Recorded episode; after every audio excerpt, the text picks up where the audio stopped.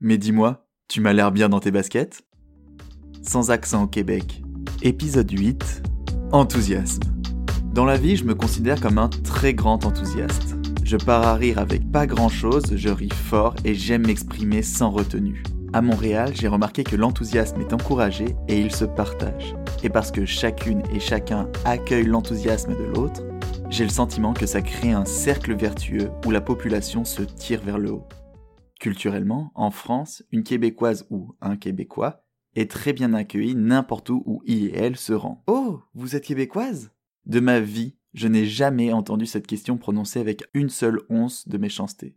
Et je n'ai même pas le souvenir de l'avoir entendue en toute neutralité, hormis peut-être au passage aux frontières, et encore.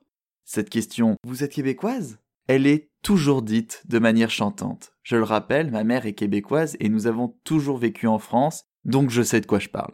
Et je pense que c'est l'enthousiasme et le lâcher-prise qu'on apprécie tant des Québécoiseux et auxquels on souhaite se rattacher. Dans l'épisode 5 de Sans accent Québec, je te faisais part du rythme apaisant qui règne sur Montréal.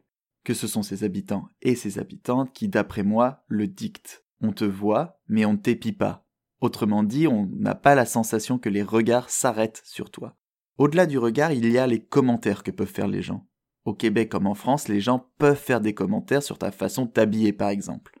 Au Québec, j'ai le sentiment que les gens vont garder les critiques pour elles et plutôt m'aborder pour faire un beau compliment sur ma belle veste flashy rose et orange.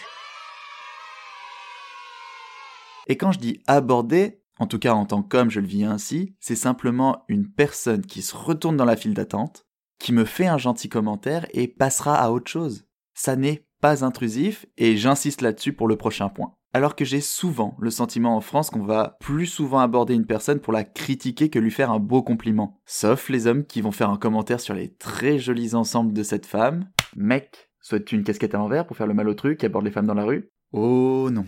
1. L'image du malotru casquette à l'envers, c'est dépassé. 2. La grande majorité des commentaires des hommes de toutes les classes sociales sur les habits des femmes sont lourds. La différence, c'est justement ce côté intrusif. Je suis un pur produit d'éducation masculine française, on arrête de faire genre. Je n'ai jamais vu un mec hétéro en complimenter un autre dans la rue, alors tu chut. Ici, pas de débat possible. C'était la seule comparaison que je ferai dans cet épisode pour te mettre dans le contexte. Actuellement, j'aime me penser inscrit dans ce cercle vertueux de l'enthousiasme environnant à Montréal. C'est vraiment fabuleux d'avoir le sentiment que ce que j'exprime est amplifié par celles qui m'entourent. Mes idées résonnent, on ne va pas chercher à les challenger, Personne ne cherche à trop intellectualiser les ambitions, les idées, ni les projets qu'on se partage. En premier lieu, on relève simplement ce qu'il y a de beau, c'est tellement plus agréable. Puis si je souhaite un avis plus développé, évidemment qu'elles en auront un à partager. Mais là, ça devient un choix, je peux le demander.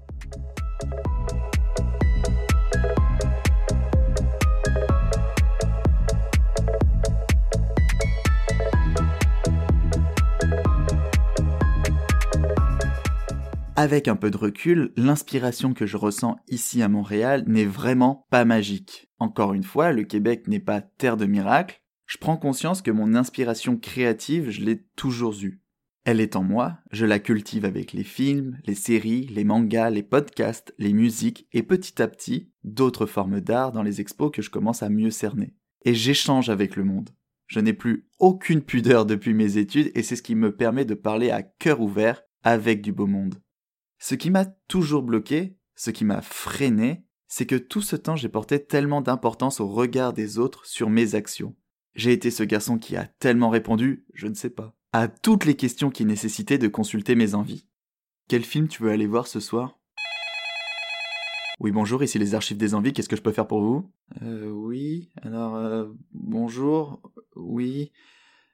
Un ami me propose d'aller voir un film. Est-ce que... Il y en a plein et je sais pas quoi choisir. Un instant, s'il vous plaît, je vous mets en attente.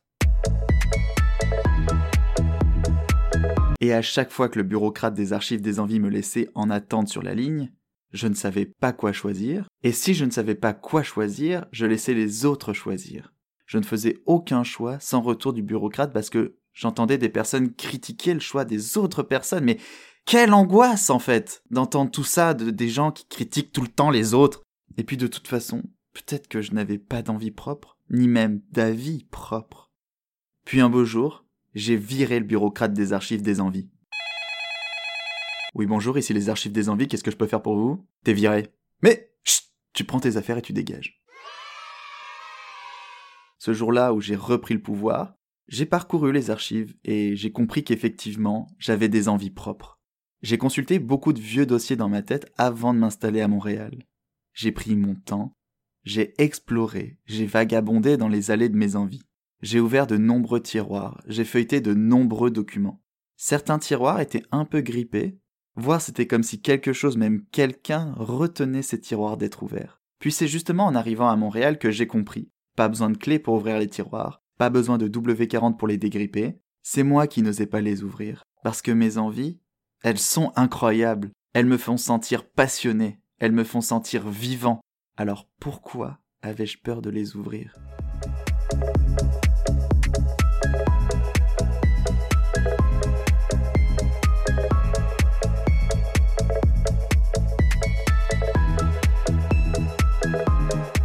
Ces derniers temps, j'ai discuté avec une personne passionnée par son métier, une autre personne qui s'est reconvertie, et une énième personne qui se satisfait de son métier tant qu'elle garde de l'énergie pour pratiquer ses activités favorites. Toutes ont le point commun de partager mon cœur de métier, l'ingénierie. Je ne suggère pas de se comparer aux autres, on mène tous et toutes des vies différentes, avec des points de départ différents. Puis j'ai une dernière amie qui, elle, se bat contre les blessures de s'être forcée à performer dans un métier j'ai pris conscience des dégâts qui nous sont infligés quand on se force à aller contre nos envies, que ce soit pour faire plaisir ou pour coller un modèle de réussite profondément ancré en nous. Je souhaite reconnecter avec ces envies, les vraies, celles qui m'animent, pas celles que j'ai construites parce que j'ai commencé à m'engager dans une voie et que maintenant j'y suis, bah autant on y reste en fait. À Montréal, j'apprends à assumer ce qui me faisait envie. Je me rends compte de mes vraies capacités celle qui pourrait même être nommée innée par l'aisance que j'ai à réaliser certaines choses. C'est à ce moment que j'ai compris qu'il n'y a pas grand-chose d'inné, qu'il n'y a pas tout à fait naturellement le meilleur qu'un autre hormis quelques cas physiques particuliers. C'est sûr, on ne nous donne pas les mêmes chances au départ et c'est évident que j'ai beaucoup de privilèges. Toutefois, ce que je ressens, c'est que déjà, on ne partage pas les mêmes passions. Nos envies, on peut les forcer, mais l'attraction qu'on a à dessiner, à composer de la musique, à interconnecter ses appareils chez soi, à refaire en boucle le même jeu pour être le plus rapide, à gravir des sommets et n'importe quoi d'autre auquel on peut exceller, tellement d'activités on a regardé quelqu'un faire et où on s'est dit oh, ça non mais moi je serais jamais capable, je serais absolument pas capable, jamais je n'y arriverais. Mais finalement, est-ce qu'on n'en a juste pas envie? En étant étudiant ingénieur, j'ai réalisé des projets de domotique comme de connecter mes lampes à un mini ordinateur appelé Raspberry Pi pour en gérer l'allumage des lampes. Est-ce que je me suis rendu plus loin que ça? Non. Est-ce que je me trouvais bon? Non. Est-ce que je me suis dit c'est peut-être juste que je n'aime pas vraiment ce que je fais? Non. Finalement, la technologie n'est pas ma passion. J'ai beau avoir eu des facilités à l'école, j'ai beau avoir fait des études d'ingénieur, ça ne fait pas de moi quelqu'un de passionné des technologies. Et tu sais quoi? La seule et unique partie de cours, du lycée jusqu'à la fin de mes grandes études qui m'a vraiment passionné, celle que je pratique encore un peu aujourd'hui quand je gribouille dans un carnet, c'était mon cours d'introduction à la mécanique où ma prof nous faisait dessiner des pièces en perspective isométrique, une méthode de représentation 3D dans laquelle les trois directions de l'espace sont représentées avec la même importance. En clair, aujourd'hui, j'adore gribouiller des formes 3D sur mes carnets en suivant cette norme de perspective. En fin de compte, c'est le côté artistique de tout ce que j'ai vu technique dans ma vie qui m'anime.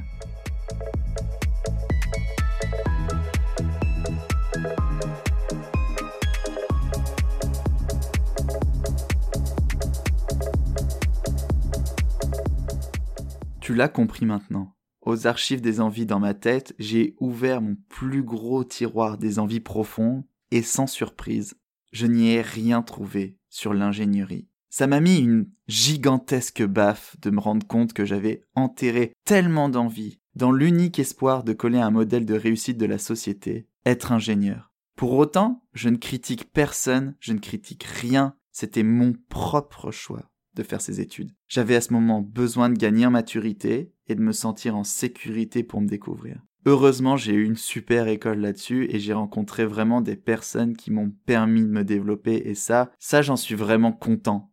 Et je regrette absolument pas ce choix à ce niveau-là. Bien au contraire, je suis content d'avoir fait ce choix. Ça n'était donc pas un mauvais choix.